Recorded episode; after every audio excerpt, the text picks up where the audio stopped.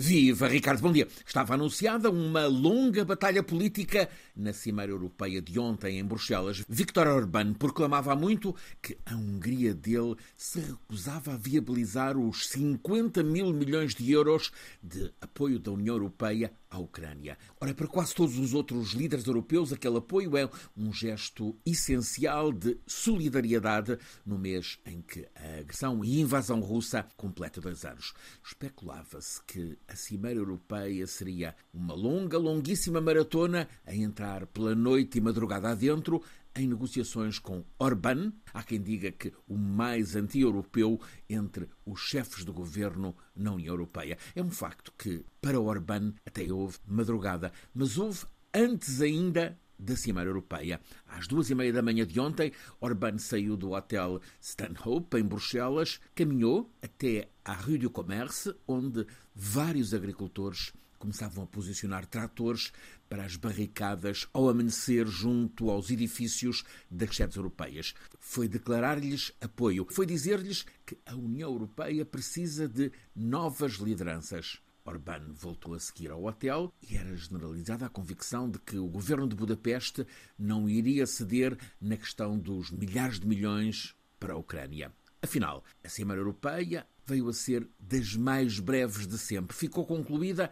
em menos de quatro horas. Quando começou a discussão sobre o dinheiro para a Ucrânia, depressa ficou claro que havia reviravolta da parte de Orbán. A Hungria ia votar a favor e aparentemente sem contrapartidas. É neste aparentemente sem contrapartidas que entram as discussões.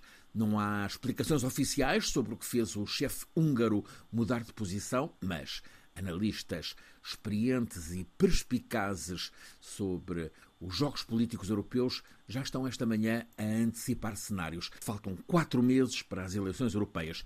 Logo a seguir, concentram-se as escolhas para a liderança de alguns dos cargos internacionais do topo. Está na agenda a escolha do novo secretário-geral da Aliança Atlântica. Fala-se muito do há muito de missionário primeiro-ministro dos Países Baixos, Mark Rutte, mas subitamente também se está a falar de Ursula von der Leyen, a atual Presidente da Comissão Europeia, que imediatamente antes de ser escolhida para Bruxelas foi, por seis anos, Ministra da Defesa no governo alemão de Angela Merkel.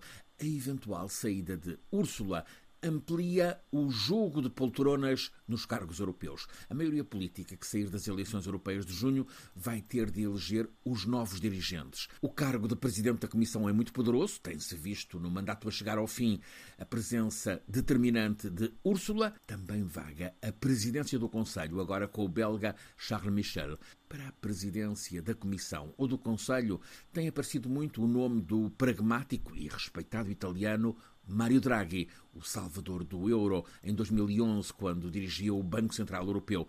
Mas há agora uma notória movimentação política, inclui a aliança que se instala entre dois chefes da direita das direitas na Europa, a italiana Giorgia Meloni e o húngaro Viktor Orbán. Estão, é uma realidade, em casamento político e não escondem que têm na cabeça conseguir pôr fim ao bloco central formado pelos populares conservadores do PPE e pelos social-democratas que sempre têm dirigido a Europa. A direita mais à direita está impulsionada pelas sondagens e assim ganhar força bastante para vir a convencer os populares europeus a trocar os social-democratas pelas direitas na aliança que comanda a Europa. E é aqui que emerge o nome do húngaro Viktor Orbán, o político que na madrugada de ontem puxava pelos agricultores nas barricadas de Bruxelas a dizer-lhes que a Europa precisa de novas lideranças, já estaria a chegar-se à frente na corrida para presidente da Comissão Europeia. Quem sabe, depois de cinco anos marcados por